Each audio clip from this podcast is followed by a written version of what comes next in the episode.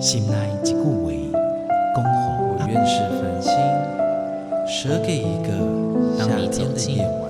请你山细听。中留着有那回忆。The tree seeks his solitude 亲像一 sky. 共款的溪水，流过每一位少年家法树行，你感受过吗？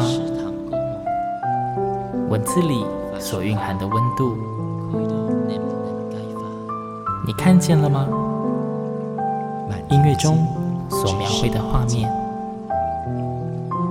现在，让我们一起听闻乐声响。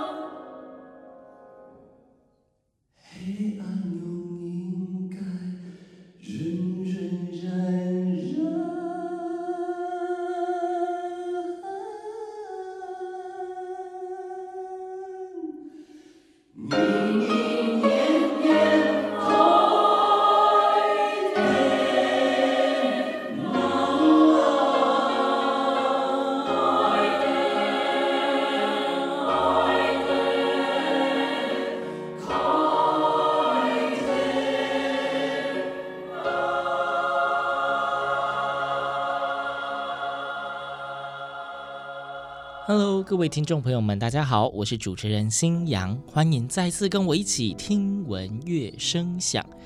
听闻乐声响就是非常罕见的，不是没有过，但是很罕见。在节目一开始又是一首歌曲，而且这一首歌曲呢，如果你是听闻乐声响的呃忠实听粉的话，你应该会发现这一首歌在听闻乐声响中出现不止二三四五六次，它太常被新娘拿出来弹。呃，为什么呢？当时候介绍的时候，新阳一定也有提过。《季中花》这一首歌曲呢，是新阳非常非常喜欢的一首，算是非常现代的客家歌曲。当时新阳听到这首歌，就觉得它是一个很美的旋律，而且很适合做合唱曲。但是新阳当初接触的时候，他就真的是找不到合唱曲谱，一直到有一天。新阳在网络上发现，他竟然有合唱版了，当时心里面真的是感动到不行。然后听完了这一首歌曲的合唱版，发现他的编曲真的很漂亮。这也是我第一次接触到今天我们节目中来宾作品的机会。呃，星洋的节目中呢，之前非常的荣幸来了非常多呃，在合唱作曲界非常有名的老师们。那有一位老师呢，一样是新阳，就是想要找他，想了好久，大概隔了一两年，终于把他邀到节目中了。他是我们今天的来宾，呃，新阳姑且把他就是封为合唱音乐的创作才女，我们的张舒涵老师。太客气了，新阳好，听众朋友大家好，我是张舒涵。对，就是其实之前真的《季中花》是我第一次听见老师您的作品。然后我那时候就很感动，终于有人把我喜欢的歌谱成合唱曲，啊，真是太棒了！我没有写这首歌之前，从来没有听过这首歌，哦，真的，啊？对，可能第一个我我也不是客语人。呃、哦，老师不是客家人，对，我不是客家人，所以对于客语的曲子没有去涉猎过，没有去接触过。嗯嗯，对对对，你不是客家人吧？我当然不是客家人，啊，那你真是太棒了，之前就有听过这首歌。对，因为旋律真的太好听了。我因为就是也是那种从小到大都是合唱人，所以就听到很喜欢的歌，就会想说，哎，这一首歌该不会有合唱曲吧？就那时候刚开始接触还没有，对，然后后来第一次听这一首歌的演唱是应该是木楼合唱。唱团，我听现场的是木楼，然后那时候很有幸，也是在木楼演唱之前认识了诗词的作者叶国居老师，哦是，所以跟他在同一场里面就看到了您以及、嗯、呃原曲的创作郑朝芳老师，是，然后想哇三位老师坐在一起，然后我想说估计应该都是旧事吧，然后想说张老师应该跟郑老师是有认识，所以才会为他的歌谱曲。没有没有没有，我也是因为呃一个团的委托，那个音乐会的主题是跟电影有关。电影啊、哦，对，那刚好因为为了要申请客委会的补助的关系，所以我就找了这一首呃《季中花》。嗯，对我自己上网去找，哎，觉得说哎这首歌很好听，很好听，对，旋律很美，很美。然后呢，也没有问过人家，就自己给人家编了。对，直到是后来这个嗯版本的录音出现了之后，我为了要出版，那也是好多年以后了。为了要出版，我要去呃取得作词作曲家的首肯。对，那时候才硬着头皮去。接触找唱片公司，然后想说啊，怎么样去接触作词作曲？原唱到底是谁啊？对对对，才接触到郑老师，是因为这样才认识他。可是那时候还没有见过面，还没见过。直到后来写了那个木楼版的《季中花》之后，才第一次见到郑老师。哦，原来是他们两位都非常的棒。对于我要出版这件事情，一毛钱的版权费都没有跟我收，真的。就就说好，没关系，这个。只要是支持客家音乐，你就去做这样子。真的，非常谢谢他们两位。也是因为季中花，它真的是算是第一个打破我对传统客家音乐的一些刻板印象，因为大家想到客家音乐就是那种传统的山歌。山歌，我也 是，我也是在这方面的认知非常的对。那要不是山歌，就是天公啊，老水哟，大家就是那一类的。然后听到哇，客家歌也有这种流行式的音乐，真的是非常的美。对对，让我开始愿意越来越接触越多的客家歌曲。对，当初会选这首歌，对我而言呢，因为我觉得我比较注重词，嗯，对，除了曲子要好听，但是一般基本上会被传唱的流行歌，它的旋律不会太差。呃，当然，，对，但是词就不一定。嗯哼，对于我而言，我一定要觉得词是言之有物。嗯嗯，那真的是非常钦佩叶老师在这方面的才华。嗯嗯嗯，他在词曲的咬合上面做的非常好，词很美，然后作曲的人也有把那个语韵弄在那个，因为他两位都是客家人，真的，对，那这是呃，也是有一些呃懂客语的那些老师们啊、呃，就会觉得说这首作品在词曲上的咬合特别好。嗯哼哼哼，嗯，搭配的非常的，就是相得益彰，相得益彰，对，是。就是词咬的标准的时候，可以让曲里面他们互相交织出的画面感更加的强烈，对，而且那时候有机会邀请叶老师到嗯。节目里面，他聊季中花的故事的时候，说、嗯、啊，就是边听边哭。对，然后配合就是很温暖的曲子，然后张舒涵老师您把那个和声弄出来之后，那个层次感就觉得真的是有活生生的微电影在眼前演过去的感觉。嗯、是是是。对，好，这是我认识老师的第一首歌曲。然后当然知道老师您开始有作品之后，就会开始去搜寻老师是不是其他的合唱作品嘛。那因为本身也是合唱团，终于有幸的也唱过了老师的几首歌曲。然后。我知道老师，你刚刚提到说，哎、嗯，您本身不是客家人，是。对，所以的确，老师的很多作品都不是客语歌曲。对，对。老师写的歌，我觉得老师您是编曲的数量比是。比原创多，对，多。很多很多很多 很多很多很多，对啊。然后我其实常常蛮好奇的是，身为我们说好说作曲家好了，嗯、因为编曲通常都是一个已经既定的旋律，是跟一些节奏啊什么的印象。嗯、对我通常都觉得，我们要能够完全跳脱原本对那一首曲子的印象，赋予新生命，嗯、感觉很困难。呃，对于我来讲也是。对，那怎么处理？怎么处理？嗯，我觉得作曲跟编曲不一样是，是作曲是我高兴这个音高，下个音低随我。嗯，对。但是编曲它已经有一个天花板，没错。对，它已经有一个既定的旋律出来，你不可能大幅的改动这个歌到人家不认识的状态下，那就不叫编曲了。对，呃，就是你要去怎么样去掌握那个度？嗯。啊，我要改变到什么样的程度？改变节奏，改变曲风，还改变和声。对，这个是我每一次在呃要改编一个作品的时候要去伤脑筋的地方。伤脑筋的地方。嗯、老师，你改编了这么多的曲子啊，因为我看过你也做过主曲类的。是。对，那在改编的曲子里面，当然不外乎台湾的非常多的作曲家，我们应该都是对自己这一片土地有很深的感情连接，所以我知道老师您也有。做过一些呃，我们说台湾民谣嗯的编曲的部分啊，对，那老师要不要分享一下？就是找个一首来跟我们说说，然后分享给大家。呃，有呃，等一下即将要播出的那个《望春风》呢，嗯，是呃《望春风》这个曲子已经是我们台湾的国歌了。对，对，我们说四月望雨非常经典的四部作品。对对对，但是这个的编曲更早更早，是我当初没有想到。他会重新再面试。重，重，等下，等下，老师这句话跟我们解释一下，什么叫做这个编曲？没想到重新再面试，这个是你非常早以前的作品吗？大概如果说西风的话，是我第一首编曲作品。这个望中风大概没有时间，没有差很远。哦、我我为什么说不想要重新面试是？是啊，我觉得说重新来看这个作品的那个编写的手法的时候，嗯、会觉得啊，有些真的是。改也没有用，不如砍掉重练。改也没有用的意思是，就是那些和声的好调的了，就不是那些和声，就是再怎么样改都可能不好唱，嗯、或者是我自己觉得不太佳。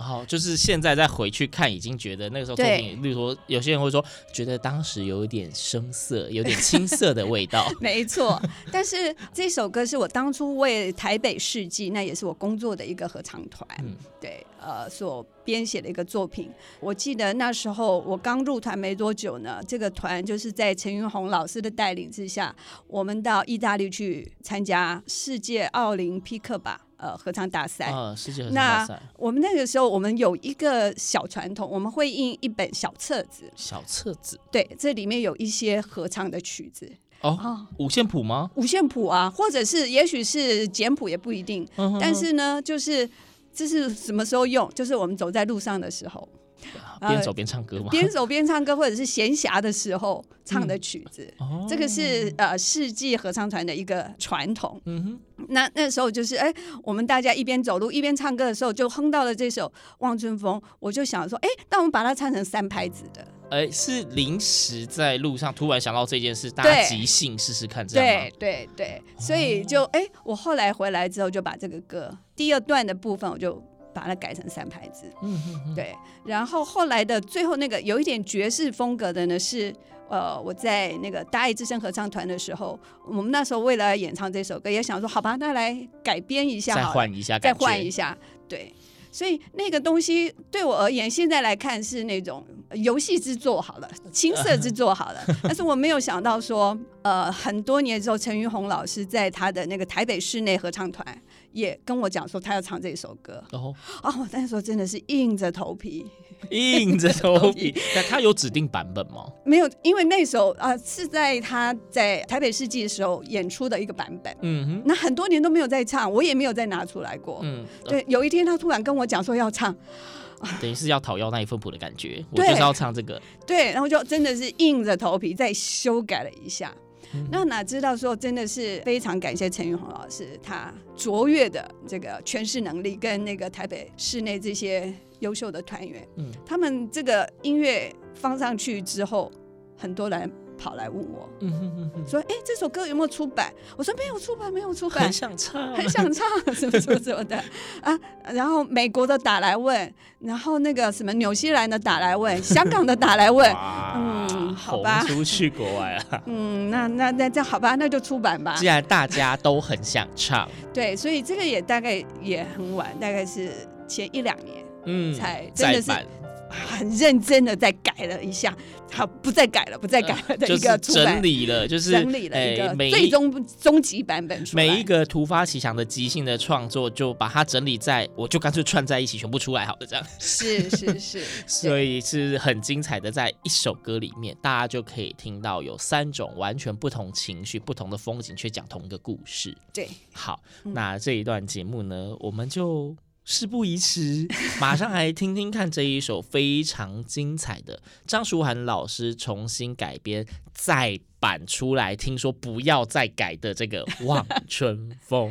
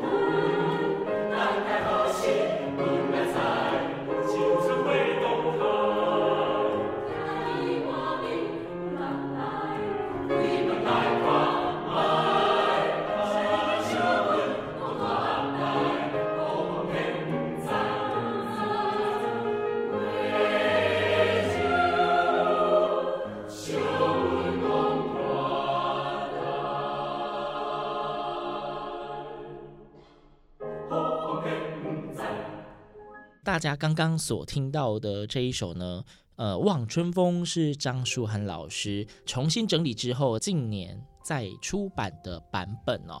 那大家刚刚所听到的版本呢，是由台北室内合唱团所演唱的。不晓得大家是不是有跟新阳一样，都非常喜欢这个版本的诠释呢？一首歌你可以听到三个完全不同的律动跟层次，有俏皮可爱的感觉，也有让人家非常舒服，那也有怀旧风都在里面哦。好，我们要回到节目里面了。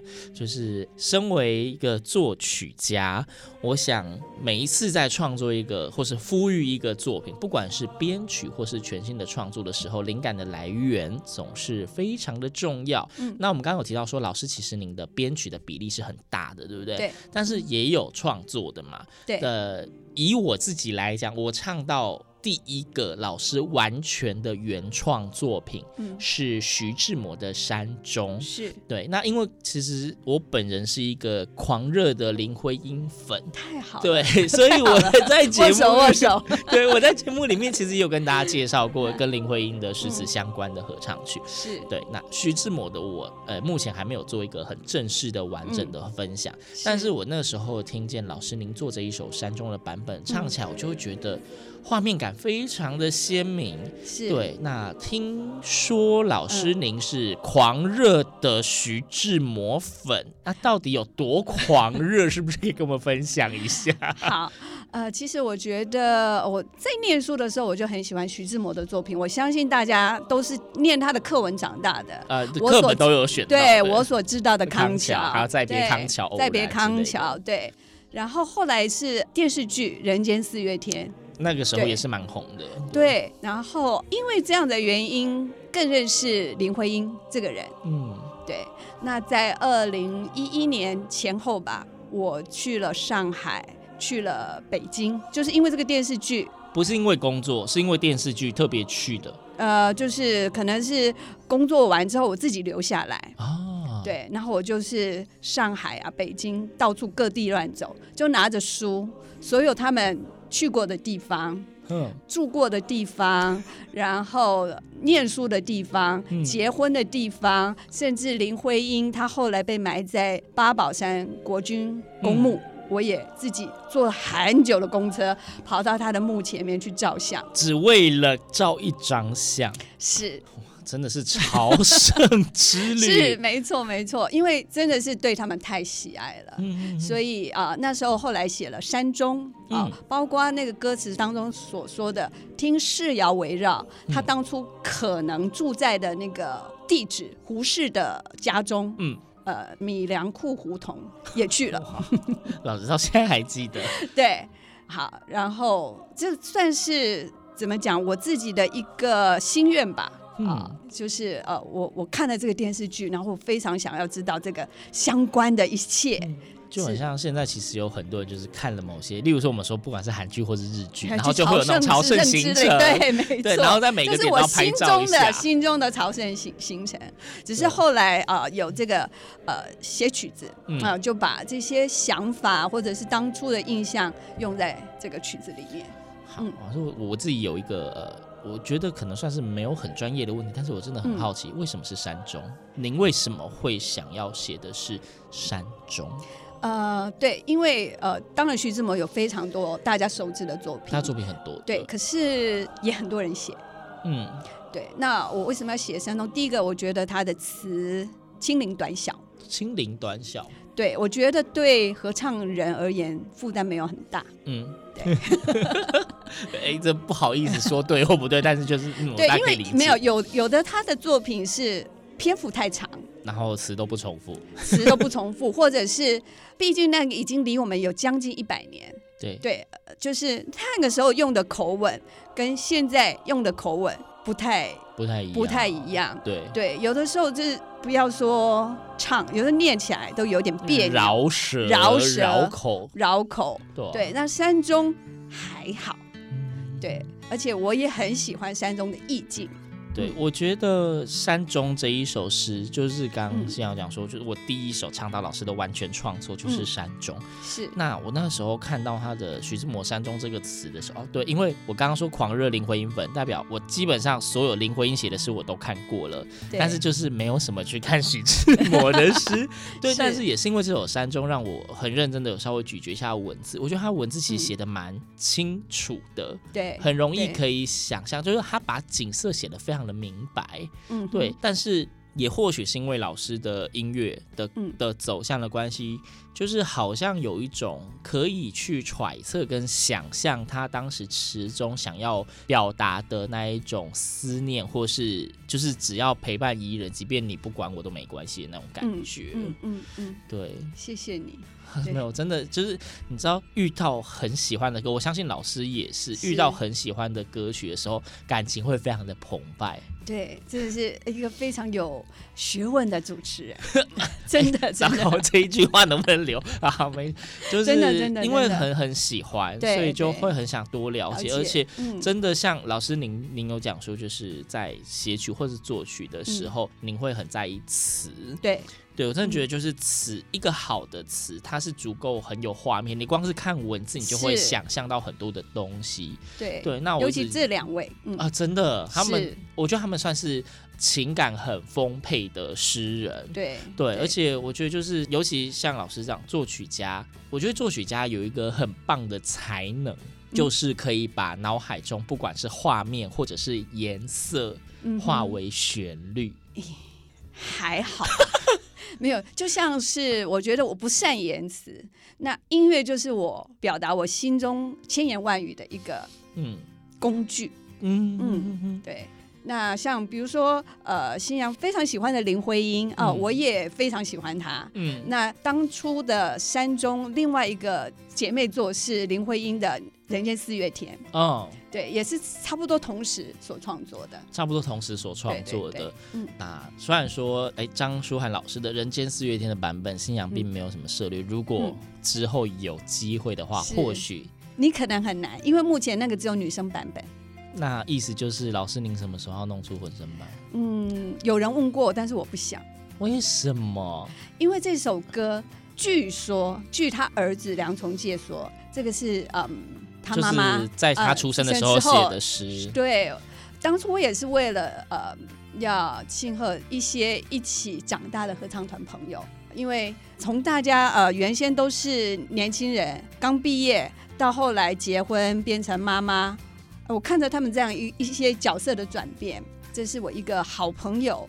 她那时候怀孕的时候，我觉得作为一个写曲人，我没有什么东西好表达我对她的这个祝福，祝福，就送她一首歌。对，没错，对，所以我觉得这首是女性的，嗯，对，所以我一直没有想说要把它改成是混声，混声或是男生之类的，或或者男生你就觉得这一首歌它就是一个专属于女生的歌曲。对对，那只是说这首歌一直放到很晚很晚才出版，嗯，对，人家也许以为说哦，这个是是近年的作品，哦，没有，其实我大概也是写在二零一一年左右那个时候，哇哦，嗯，十几年前，对，所以也是压了很久压了才把它很久。翻出来出版一下，这样。对，没错，是，对，因为其实呃，嗯大家可能都会觉得说，做曲子的人就是希望就是作品出来之后可以开始出版，给非常多的人传唱啊，最好大家都可以知道自己的作品。嗯，但是其实，诶，就跟有时候我们送大家送别人礼物一样，有时候有些作品的诞生，真的可能只是一个感情的纪念，或者是嗯呃一点心意。嗯，对，是是，所以也算折扇固执啦。就是对于每一首歌，老师有自己的想法，就是它应该就是长什么样子，所以不会说，哎，你们想唱好了，我就改给你们唱，很有原则。没有，不是因为有些歌，比如说它是就是男生的歌啊，嗯，对，那女生来唱感觉怪怪的。就是会觉得，应该说你还是可以唱出那个旋律，但是就觉得味道不对。对，像比如说是可能也许词意，嗯词的意思，对，它就是很阳刚的，那女生来唱很怪啊。嗯，对，没关系，这一类作品，反正老师作品非常多，然后我相信之后大家都可以以轮得到。都可以轮得到，对那我们就慢慢的等。是是对是，是然后因为老师作品很多，那新阳也当然会希望之后还有机会可以再请老师来跟大家聊聊其他的创作，就是也让听众们你们可以多多的了解，就是。合唱真的跟你们想的不一样，他真的可以唱出很美，然后也可以有很现代流行感觉的曲子。大家不要再误会合唱了。是是，现尤其现在的合唱跟以前不一样，以前可能大家想法就是啊，大家排排站，啊，对，对没错，然后唱一个口令一个，动作，对之类的。可是现在真的是呃时代在进步，然后指挥也在进步，团员也在进步。嗯，。对，现在的合唱跟以前不一样了。现在合唱演出都是五花八门，大家都使出浑身解数了。对，而且现在的那个呃作曲家、编曲家，年轻一代的作曲家，他们有很多他们自己的想法，嗯，对，跟其他异业结合的也很多。也很多。对对，那相信只要大家就是真的很用心的去观察了解，你可以接触到非常多不同的译文的风貌啦。当然不仅是合唱，各种译文的风貌都可以。呃，如果真的没有时间收集资料，那就多听听节目吧，每一集都会直接帮你准备好。是的，对，那今天这一集节目，因为我们刚刚第二段其实讲很多的山中，因为呃新阳是婚姻粉，然后 然后舒涵老师是志摩粉，然后刚好这首山中 真的对这首是真的写的太美了，不管是诗的意境或是老师的曲子。那我们聊这么多，最重要就是要让大家听听这首歌到底有多美。对，谢谢谢谢所以今天最后的这一。首歌曲，我们就为大家献上张舒涵老师所作曲的《山中》。那希望呢，大家可以仔细的、反复的咀嚼，是不是也可以看到你眼前浮现了非常多美丽的画面？啊，今天非常谢谢舒涵老师到节目中跟我们分享了几首他的作品。谢谢那之后还要跟舒涵老师好好的聊聊他的成长故事，我们拭目以待。谢谢，好，听我乐声响，我们下周同一时间空中再会，拜拜，拜拜。